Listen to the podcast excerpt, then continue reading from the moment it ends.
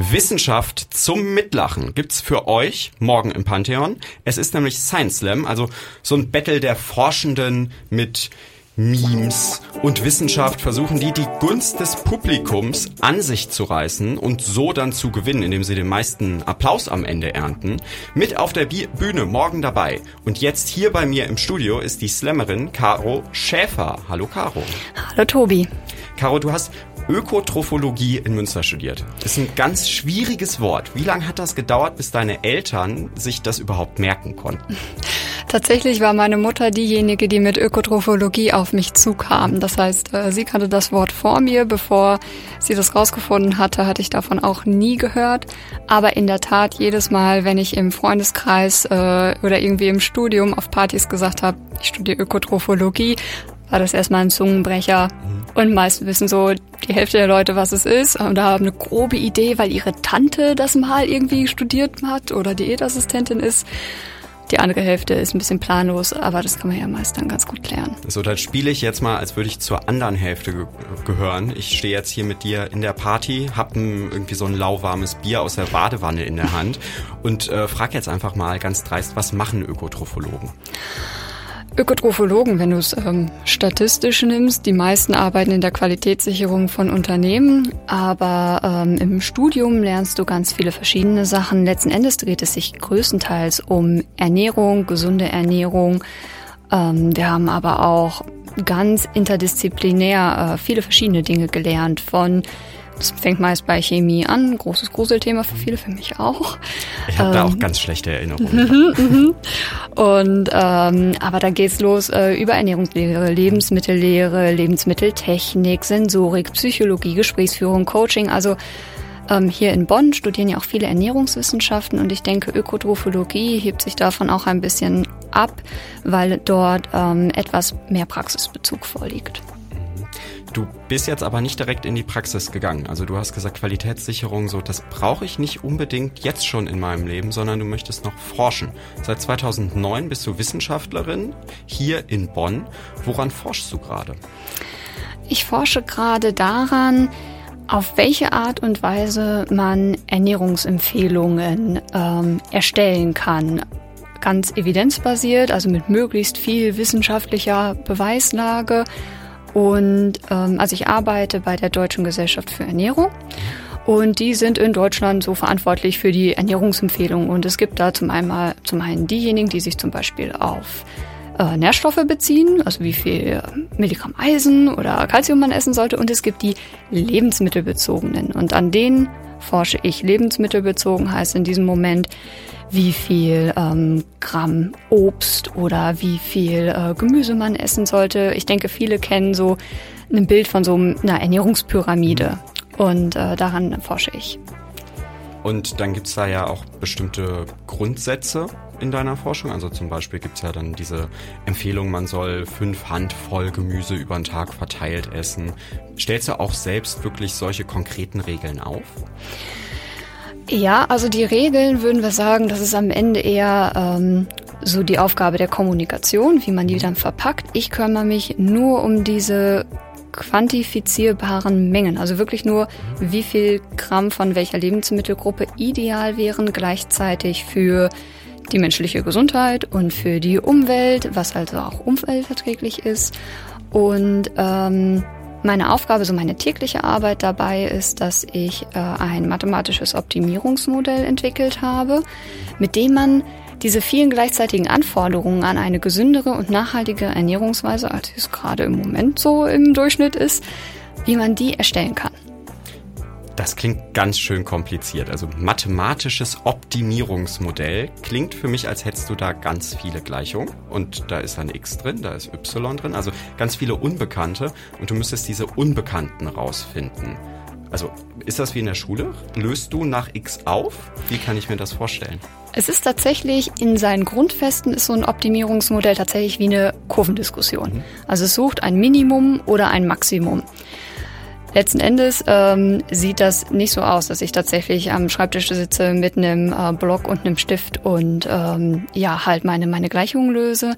Letzten Endes ist es ein Computerprogramm, das wir geschrieben haben und ähm, meine Aufgaben haben sich mehr darauf bezogen, wie genau man die verschiedenen Aspekte, die reingehen, operationalisieren kann. Also zum Beispiel, wie können wir dem Optimierungsmodell sagen, ähm, was überhaupt, äh, wie überhaupt die Lebensmittel und die Umweltdaten zusammenhängen?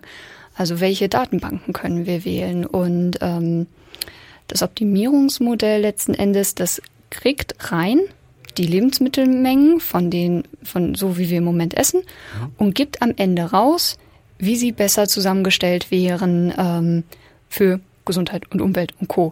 Und dazwischen passieren viele verschiedene Anforderungen, an die es sich halten sollte. Ja. Und dann passiert die Magie, also irgendeine künstliche Intelligenz wird dir dabei helfen und das dazwischen für dich übernehmen.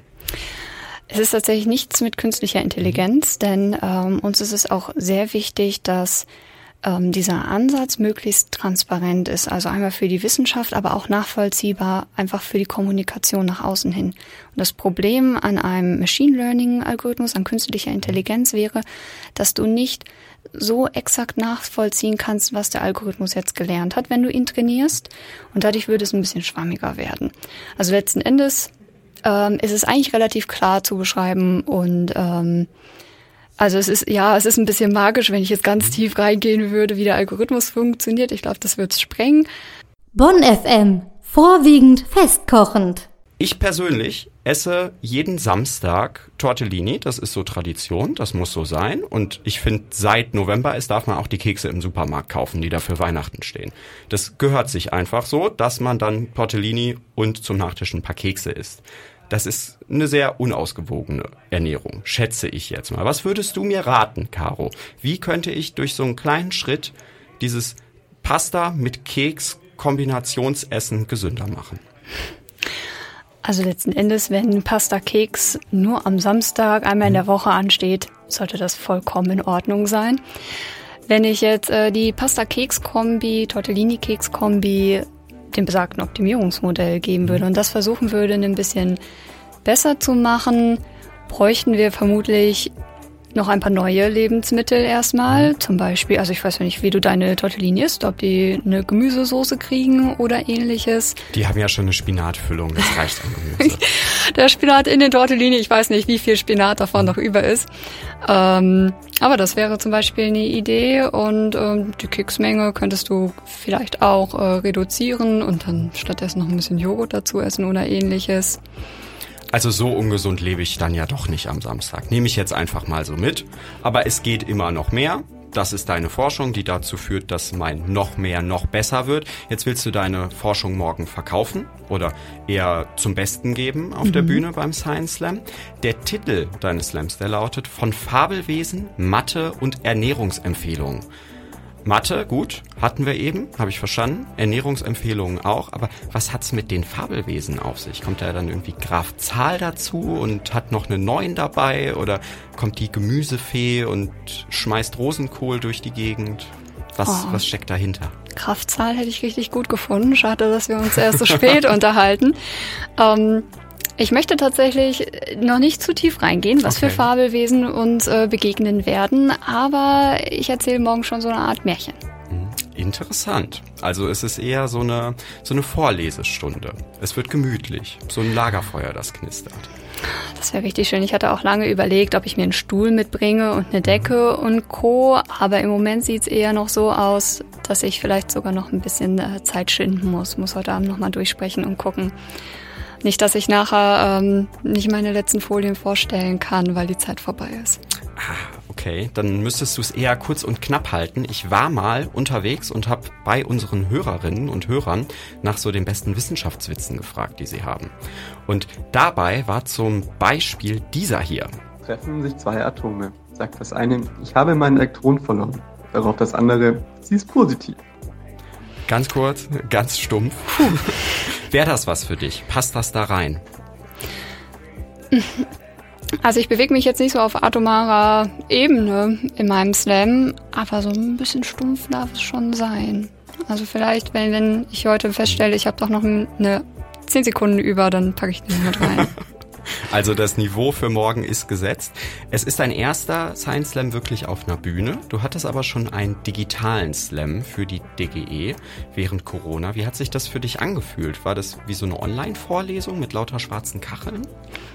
Also erstmal war es super, dass es online stattgefunden hat. Ich war ganz erleichtert, denn ich hatte dadurch ein halbes Jahr mehr Zeit und dadurch noch ein bisschen Zeit am Slam zu äh, feilen.